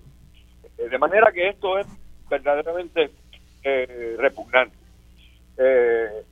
a mí me da muchísima pena y yo creo que si vamos a hablar de Israel, es importante que a pesar de todo lo que uno pueda rechazar en términos de lo que ocurrió el 7 de octubre contra poblaciones civiles eh, eh, israelíes que eh, sufrieron los ataques de Hamas. Pero este no es un conflicto que comienza con este ataque del 7 de octubre. Lo que está ocurriendo allí es principalmente el resultado de una política israelí de ocupación, de apartheid y de robo y el arrebato de la tierra de todos de los palestinos. La tierra, el agua, la agricultura, todo. Eh, ¿Qué es lo que crean situaciones como esa que desafortunadamente eh, afectó también a eh, israelíes, inclusive a lo mejor hasta visitantes de, de áreas eh, en este momento eh, eh, dentro de esa latitud. Yo creo que eh, cuando se habla en este momento el problema del genocidio en, Gaza, hay varios puntos que me parece que deberíamos ver cómo podemos discutir. Uno de esos es el que acabo de señalar, la continuidad de los crímenes contra la población Palestina en Hamas. Eh, lo otro, eh, perdón, en Gaza. Eh, lo otro es cómo Estados Unidos se envuelve cada vez más en una guerra para favorecer a Israel, que lo ha llevado a confrontarse ahora con Irak, con Irán y con Siria. y es importante dentro de todo esto ver cuál será el impacto que está que va a tener el respaldo de Biden a Israel en las próximas elecciones en Estados Unidos. Eso es así. Este vemos que ya hay cada vez más y más jóvenes norteamericanos que han estado creando eh, conciencia de lo que verdaderamente eh, ocurre eh, y que han asumido eh, posiciones más críticas que la de sus padres. Y por último, sería bueno ver cómo esta propuesta de salto al fuego que se está discutiendo eh, actualmente van a llevar a ese alto al fuego y más aún, qué va a pasar después de ese alto al fuego. Vamos a encaminarnos hacia lo que debió haber ocurrido desde 1900. Eh, 47, 48, que es la creación de un Estado palestino, o vamos a seguir con esta eh, política de apartheid, esta política de usurpación, esta política de, maltrato terrible en contra de los palestinos. Y lo más triste de todo eso es que mientras contra cualquier otro país, por eh, actuaciones eh, prácticamente sin comparación a ver lo que está ocurriendo en este momento eh, en Gaza. Se declaran sanciones, bloqueos y toda clase de medidas para eh, tratar de asfixiarlos económicamente eh, contra Israel, ha estado impunemente practicando todo lo que acabo de señalar sin que ocurra absolutamente nada. Eh, lo único que ha ocurrido dentro de todo esto es el famoso libro del presidente Jimmy Carter, que tiene un título que debe hacernos pensar mucho. Peace, not apartheid. Jimmy Carter visitó la área y se atrevió a decir lo que los otros presidentes han estado eh, escondiendo. Que en este momento una situación totalmente injusta eh, y que en esa eh, situación se está dando una política de opresión, una política de apartheid. Quisiera intervenir con algo, si me lo permite, mi querido amigo. me gustaría mucho contextualizar todo lo que has expresado con, con rotundidad y total veracidad, eh, porque antes del 1948, toda la región de Palestina estaba regida por, el, protectorado británico y ellos hicieron un censo que arrojaba que 33% de la población de toda la región se confesaba de la religión judía. Y aún así, al hacer la partición del territorio por la resolución 181 de la ONU, eh, les dieron el 56% del territorio a, los sionistas, que así se le llama al movimiento que pretendía desarrollar un Estado eh, exclusivamente para personas de profesión judía. De hecho, habían considerado zonas de Uganda y zonas en Argentina para ello, pero encontraron la coyuntura perfecta a la terminación de la Segunda Guerra Mundial con el éxodo de, cientos de miles de judíos expulsados por, la, por el desastre nazi, que ahora ellos están repitiendo. No ellos, porque tenemos que tener claro que se trata de un gobierno dictatorial en Israel que no comparte la mayoría de los israelíes alrededor del mundo pero me gustaría dejar claro, contextualizar, que 27 resoluciones de la ONU han sido totalmente rechazadas por Israel y en cada episodio bélico ellos lo que hacen es que toman más territorio. Hasta el día de hoy eh, las personas deben de saber que los palestinos conservan apenas un 15% y eso fue antes del desastre que ocurrió a partir del 7 de octubre. Actos del 7 de octubre que eran conocidos hasta un año antes por el gobierno israelí porque la Mossad lo sabía y además eh, eh, la secreta de Egipto les avisó 30 días antes de que iba a ocurrir, pero no movieron un dedo porque convenía políticamente a este sinvergüenza que es Netanyahu para sostenerse en el poder y así acumular una, una excusa de cómo seguir en el poder haciendo las barbaridades que están haciendo. De los casi 30.000 muertos, que podrían ser muchos más, el 85% son mujeres y niños civiles inocentes asesinados. Y, llora ante los ojos de Dios ver cómo Estados Unidos y Europa, en concreto Alemania, siguen validando este genocidio, este exterminio, esta expulsión del territorio que pertenecía a la etnia que vivía en Palestina por miles de años. Y no vas a encontrar un solo mapa antes del 1948 que no hable de Palestina y no vas a encontrar ninguno que menciona Israel. Quería contextualizarlo porque el crimen es enorme. Ese, es un buen punto. Pinche, ahí me gustaría que tú pudieras analizar eh, cómo se está desparramando este conflicto eh, en el área del sureste de la península arábica con los hutis. Este, hoy sale la noticia en Yemen eh, que en el día de ayer hubo un ataque masivo de Estados Unidos este, y también en el área de Jordán y otras áreas e donde ellos identifican este, eh, la frontera de Jordán con Siria y con Irak también, eh, donde ellos identifican que hay eh, posiblemente células, de células que están apoyadas por Irán. Y se está repitiendo en todas las noticias, uno lo ve el manejo del idioma, hablando de que Hezbollah que es apoyado por, por Irán. Eso es narrativa. Y Hamas, que es apoyado, eh, los terroristas de Hamas apoyados por Irán. Y todo es Irán metiendo a Irán como para crear el ambiente de que hay que atacar a Irán. Este, y esto es muy serio. Eh, así que este conflicto se está escalando a nivel regional eh, de forma muy avanzada. Y me gustaría pues que tú pudieras ver ese panorama actual cuáles son las posibles evoluciones que podrían haber con respecto a, a, toda esta situación. Sí. Bueno, yo creo que en primer lugar el señalamiento que hace el señor Fernández sobre lo que ocurrió cuando se creó el Estado de Israel es, sumamente importante. Y es sumamente importante también que se sepa que lo que aprobó Naciones Unidas en aquel momento no fue la creación del Estado de Israel, sino la en esa área de dos estados. Correcto. Y el otro Israel.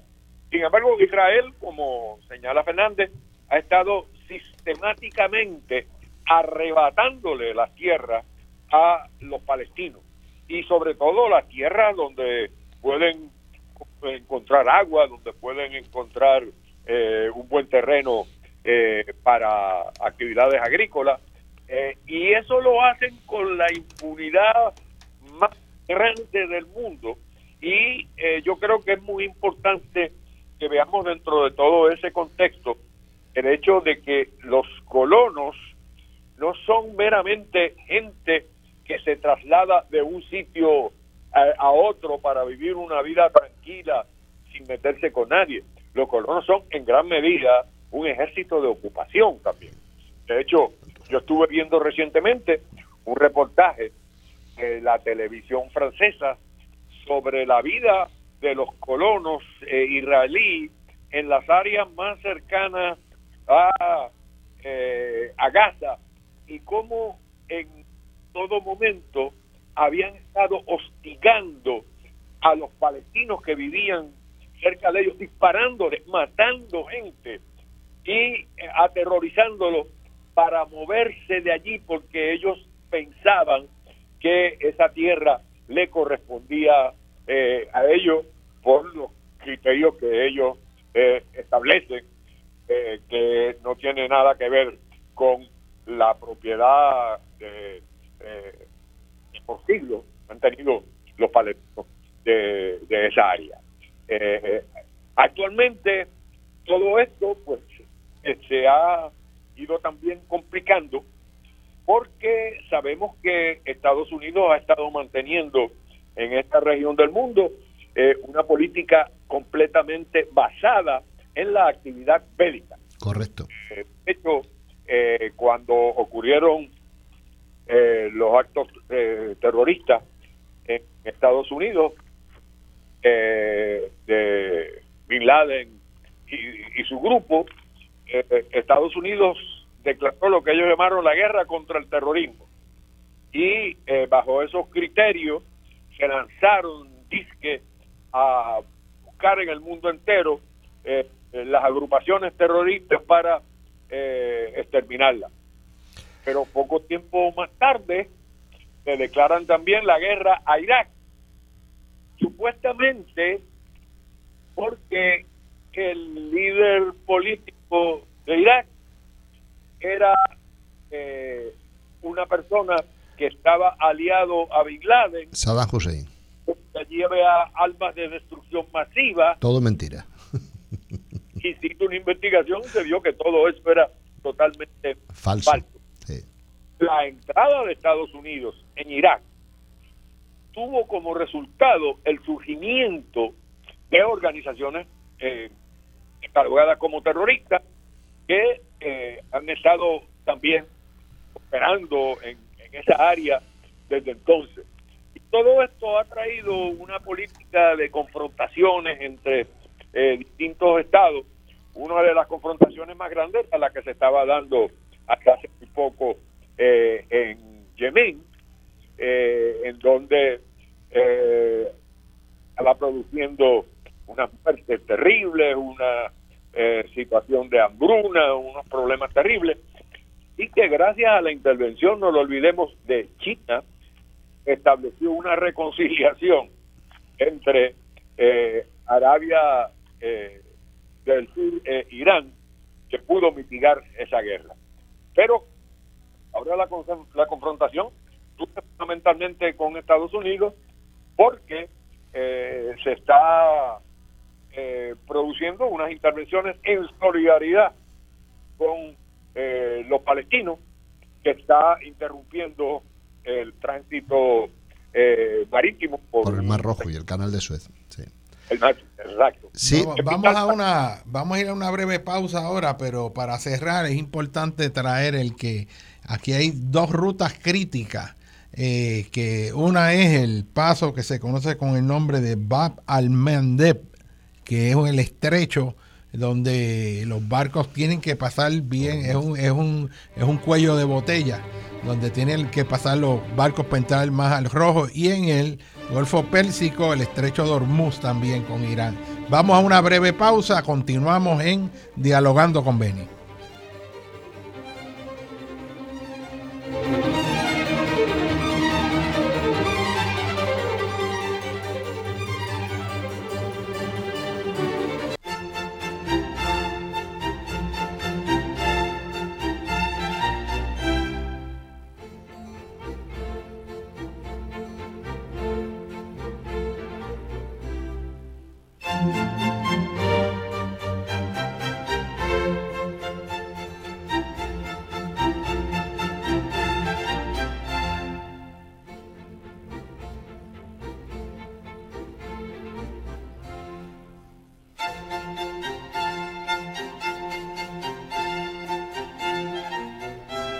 Bueno, mis amigos, continuamos aquí en Dialogando con Beni y hemos iniciado, ¿verdad? Este, una discusión con respecto a esta crisis, este genocidio que está ocurriendo en este momento contra el pueblo palestino, eh, que no para, eh, que ya creo que en las primeras semanas del ataque de las fuerzas llamadas de defensa de Israel contra eh, los palestinos en la franja de Gaza en ese momento. Creo que no había pasado un mes y ya en ese ataque inicial habían más muertos de todos los que habían fallecido en la guerra de Ucrania. Y se pone uno a comparar cómo los medios tratan uno y tratan el otro. Y uno veía cómo salía un cohete ruso y caía un edificio y mataba a cuatro personas y eso estaba una semana hablando de toda la tragedia y los ucranianos saliendo para afuera, para Europa.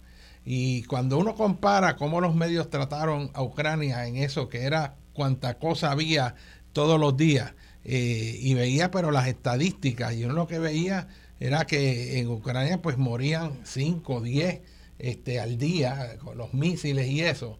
Pero aquí en Gaza son cientos de muertos todos los días y que están demoliendo todas las estructuras también porque están aplanando el área. En este momento sale la noticia también de los yacimientos de petróleo y gas que hay en Gaza y frente al mar en Gaza. Eso he leído, sí. Que ese es otra, otro aspecto, ¿no? Este, y están literalmente aplanando todo lo que hay.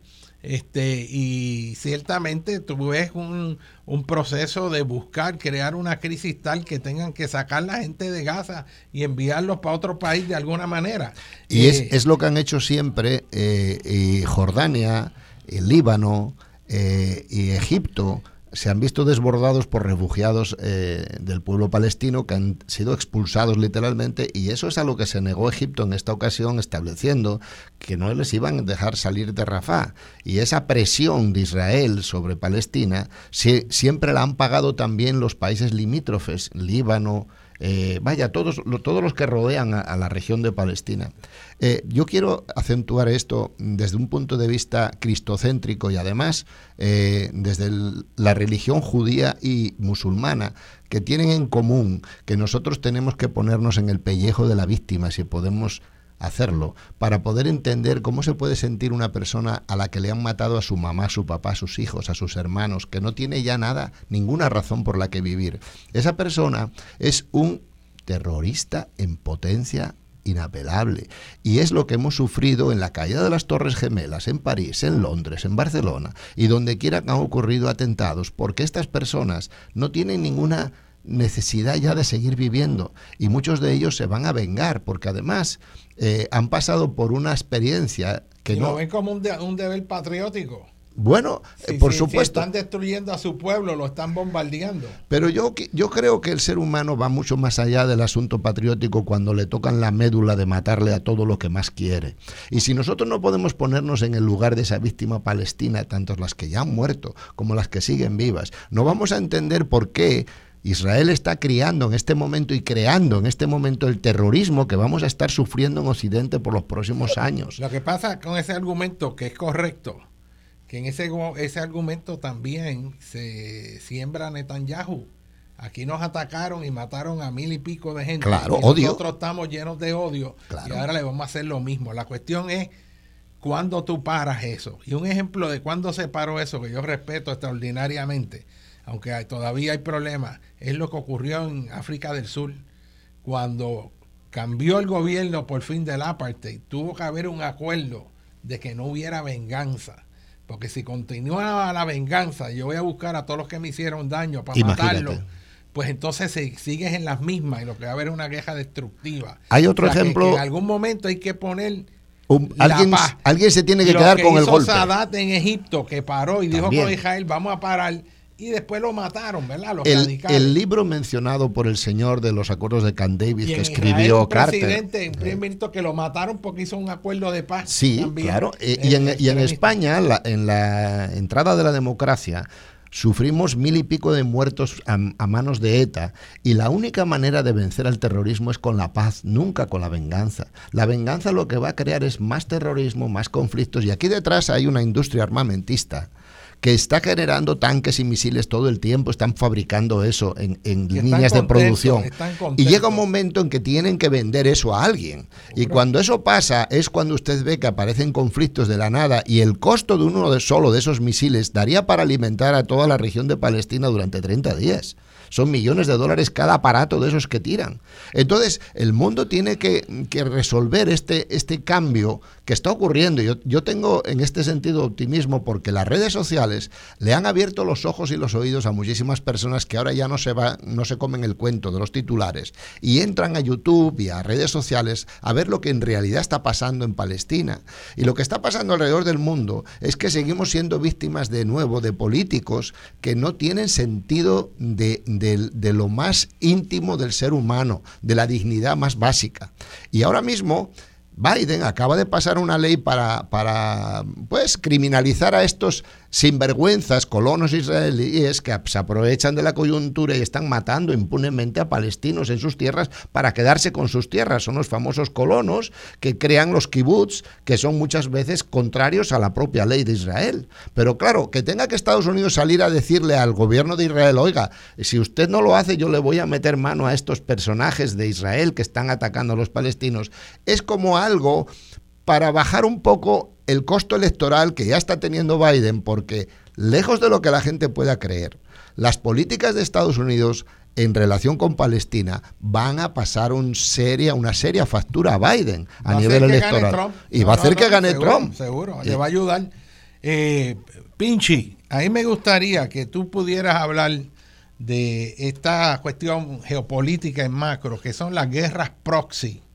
Porque. ¿quiénes son los que están detrás de estas guerras? Porque quien pelea es Ucrania y en Estados Unidos uno oye los que favorecen que se le asignen más fondos a Ucrania y el argumento, esto lo esgrimió Mitt Romney diciendo que ese era el mejor negocio para Estados Unidos porque le hacía un daño a Rusia en términos de sus recursos económicos y estabilidad política severo el estar en esa guerra que ellos no se esperaban los rusos diciendo que los rusos creían que iban a entrar como habían hecho en otros lados directo a. Kiev y aquí no ha pasado nada y entonces están empantanados en, en- en una guerra que está trancada, consumiéndoles recursos a todo lo que da. Y decía Mitt Romney que eso era extraordinario para Estados Unidos porque el costo para el departamento del presupuesto del Departamento de Defensa de Estados Unidos era menos del 1% y que ese era menos del 1% la guerra de Ucrania, de- del, del Departamento de Defensa, no de Qué Estados. Unidos, y que ese era el mejor negocio porque, primero, la guerra la hacían los, ucrani- los ucranianos, segundo, la sangre no era de los americanos, ahí no los americanos no están muriendo, que están muriendo son los soldados de Ucrania.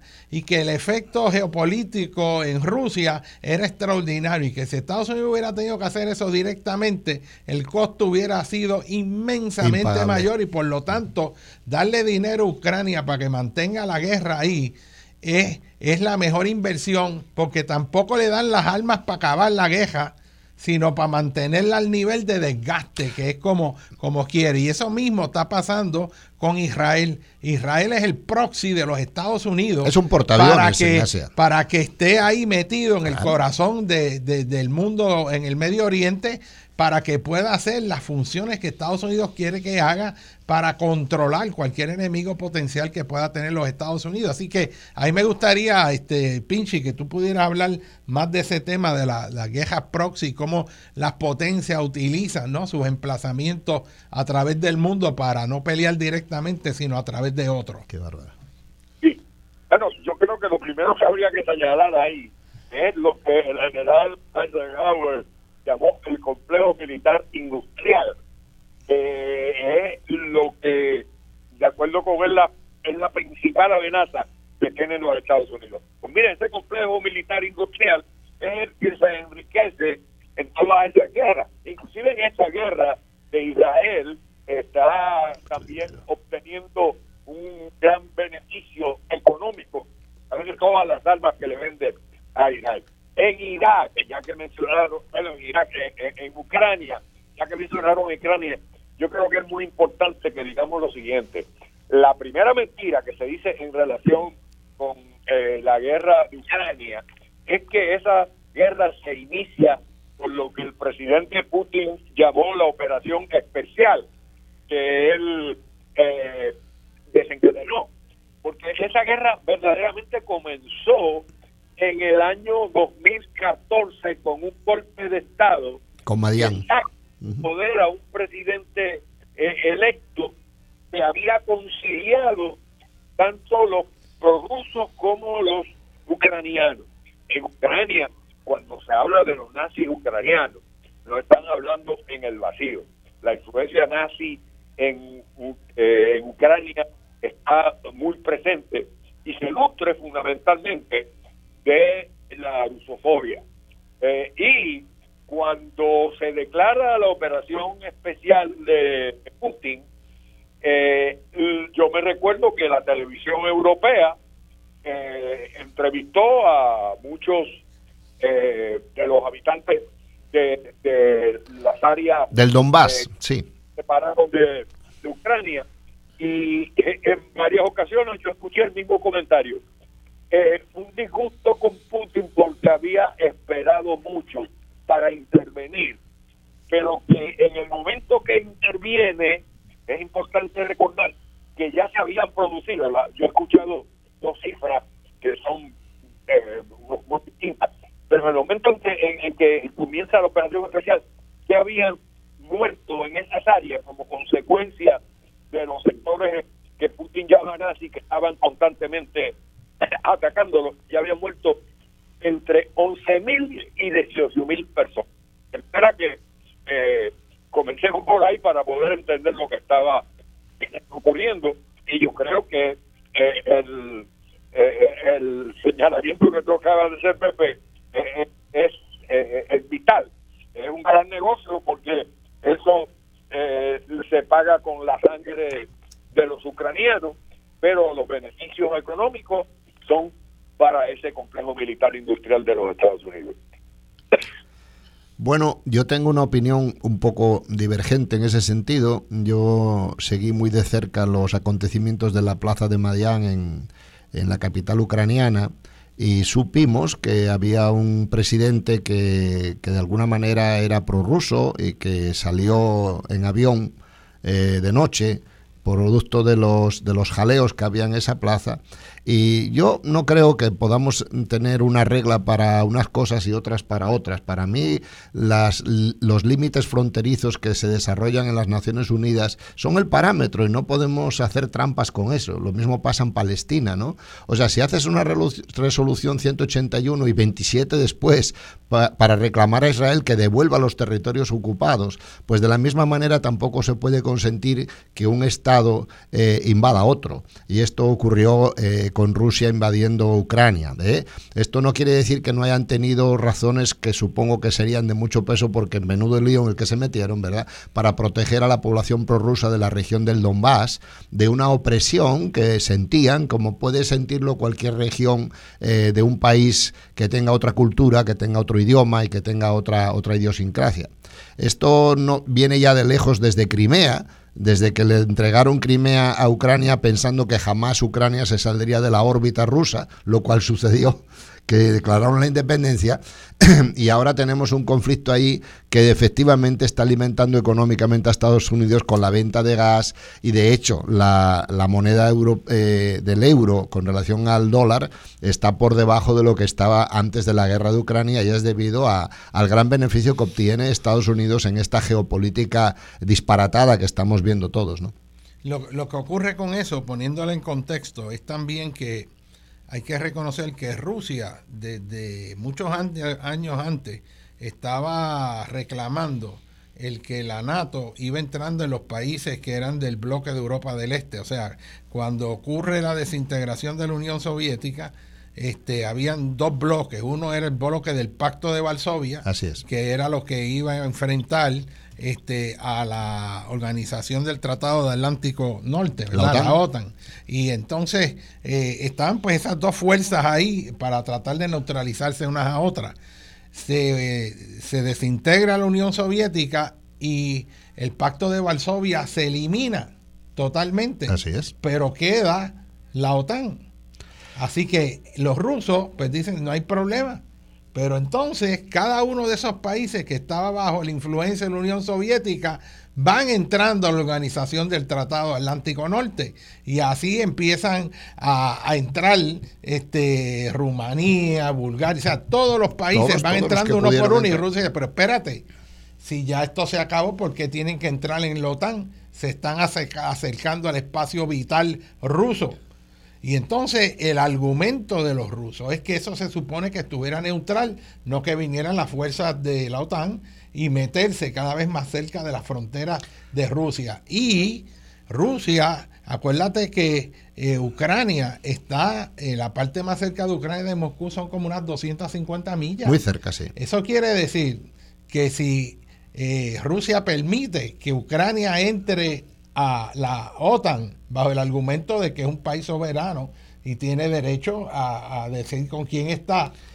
Como es un espacio vital para Rusia, Rusia reaccionó de la misma forma que reaccionó Estados Unidos con Cuba cuando pusieron los misiles y dijo, ¿cómo es que tú me vas a poner misiles ahí? Yo no voy a permitir eso aquí tan cerca, es una amenaza.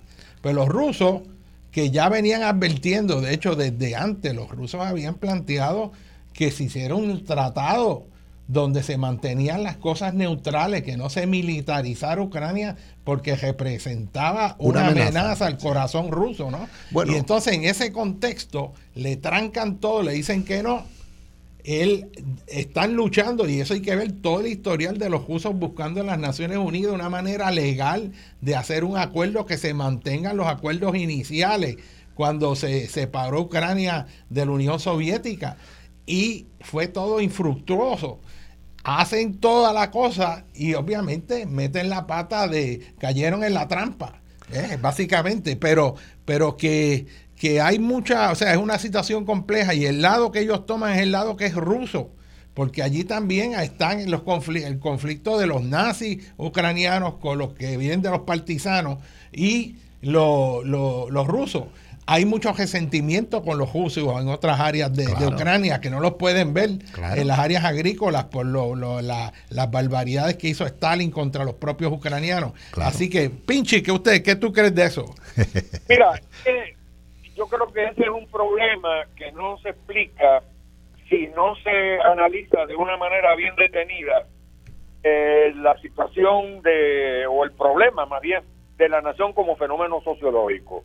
Eh, el señalamiento que hace Fernández eh, me parece que, que no toma en consideración es el hecho de que la política de Estados Unidos en contra de Rusia, inclusive comienza desde el presidente Wilson en adelante, porque ellos se plantean que está dominando una porción de tierra exageradamente grande que debe ser compartida en diferentes eh, eh, estados eh, más cercanos a ellos, por supuesto, digo, cercanos desde el punto de vista ideológico. Pero en el caso de Ucrania, Ucrania es un país que era parte de la Unión de Repúblicas Socialistas Soviéticas eh, y en donde los rusos entendían como eh, parte del eh, ese conglomerado de 15 repúblicas que se había reunido bajo el nombre de la Unión de Repúblicas Socialistas Soviéticas y se dio, como se dio también en Georgia, una migración importante de rusos hacia esas áreas. Ahora, en el 55 eh, en el 1955, Khrushchev, que era eh, ucraniano, es el que hace estas atribuciones como por ejemplo Crimea, que pasa en toda Ucrania, habiendo sido todo el tiempo anterior rusa y habiendo sido poblada principalmente por rusos. Y eso crea ya una bueno, yo, yo pienso que, que, Khrushchev eh, jamás en su, en su vida le pasó por la mente que iba a pasar lo que luego pasó al, al, al, ceder Crimea a Ucrania. Pero el, el, el, el, punto aquí, de nuevo, es como estas guerras proxy, como las intervenciones de las superpotencias, pues juegan un ajedrez con otros países. Sí. A veces directamente, a veces indirectamente, este, pero eh, todos estos escenarios no son los países solos, sino que están siendo alimentados ¿no? Eh, por otras potencias. Lo que sí este, uno está viendo es que la influencia que trata de mantener Estados Unidos en el resto del mundo es una influencia que va decayendo y va, Estados Unidos está tratando de mantener, ¿no? Todos esos controles de los puntos de navegación crítica eh, en el Océano Índico, el estrecho de Hormuz, el estrecho de Almandeb, eh, todas estas áreas geopolíticas críticas por pues. donde sale el petróleo, toda esa zona es clave. Y, ciertamente no luce bien este, lo que está ocurriendo. Eh, irónicamente, el presidente Trump, a pesar de ser el más retrógrado, en política internacional hace unos planteamientos que parecen ser más sensatos eh, en torno a que él se opuso a la guerra de Irak, dijo desde siempre que eso era una cosa absurda. Eh, plantea, por ejemplo, por qué tenemos que ser enemigos de los judíos y no amigos, que es interesante también. Eh, así que toda, toda esta maquinaria geopolítica, cómo se manifiesta, pues es algo sumamente serio. Y ahí, ahí me gustaría, este Pinchi, que tú pudieras comentar, ¿verdad? sobre la reacción europea, en particular en España también, eh, y, cómo contrasta con la situación de Alemania eh, y, la inmigración de gente musulmana en Europa que está creando una crisis también eh, que ha girado la geopolítica europea hacia la derecha este, ese cuadro completo, estoy seguro que Juan también puede aportar ahí. Vamos a darle tres minutos a cada uno, dos minutos y medio, para que puedan comentar.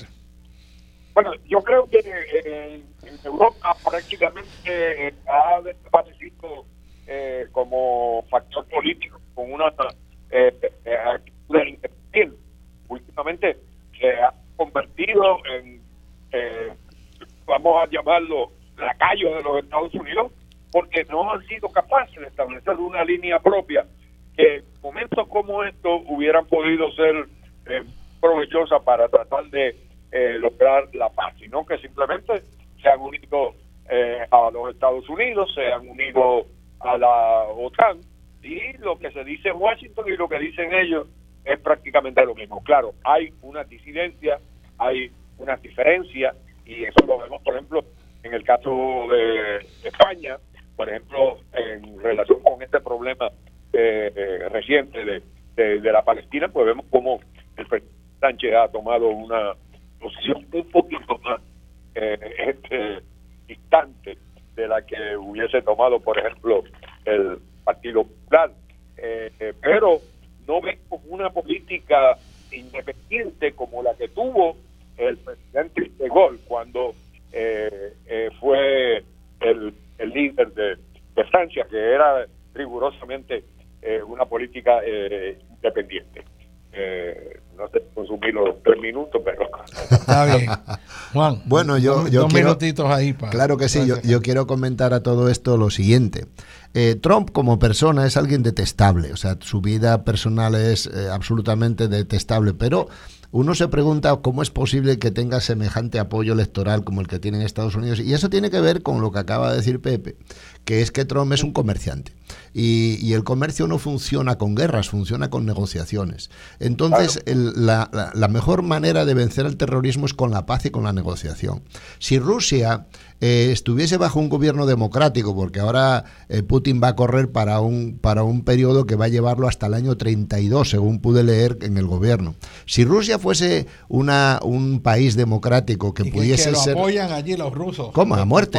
que, pudiese ser parte de, Europa. Imagínense cómo cambiaría el cuento aquí. O sea, si Europa, en vez de estar aislada y en el medio del fragor de una batalla entre chinos, rusos y Estados Unidos, se hicieran con uno de estos dos como socios. Y Rusia, una Rusia democrática, que tal vez ahora no se puede visualizar, con, todas las garantías de, que, no, sea lo que mencionó Pepe antes, que pasaron del bloque soviético del Pacto de Varsovia a una mafia rusa que se ha hecho con los poderes económicos y que son los que tienen bailando a, todos allí en Rusia, ¿no?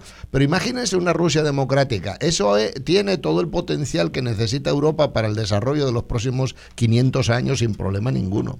Absolutamente. Claro. Con los recursos que tiene Con los recursos que tiene Rusia, imagínate, pero eh, alimentar la guerra en Ucrania solo le conviene a Estados Unidos, no le conviene a Europa, no le conviene a Rusia. Los rusos y los europeos tendrían que tener más sentido común y sentarse a dialogar y negociar, eh, por ejemplo, un espacio compartido de Crimea con X cantidad de años de gobierno compartido o que paguen renta por el espacio que usen en Sebastopol o donde quiera que los rusos tengan intereses en ello. Y todo esto se, resuelve negociando.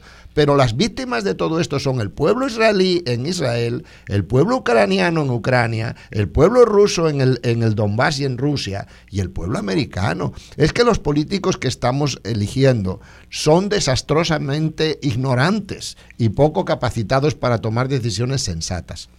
Amigos, yo quiero cerrar este programa, que el tiempo se va volando y uno cuando está empezando en realidad ya se acaba el programa.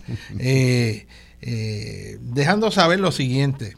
Eh, Israel es un pueblo extraordinario. Absolutamente. Yo estudié en escuela graduada con gente que venía de la guerra de Yom Kippur, gente que eran militares, que estaban haciendo los doctorados en geografía.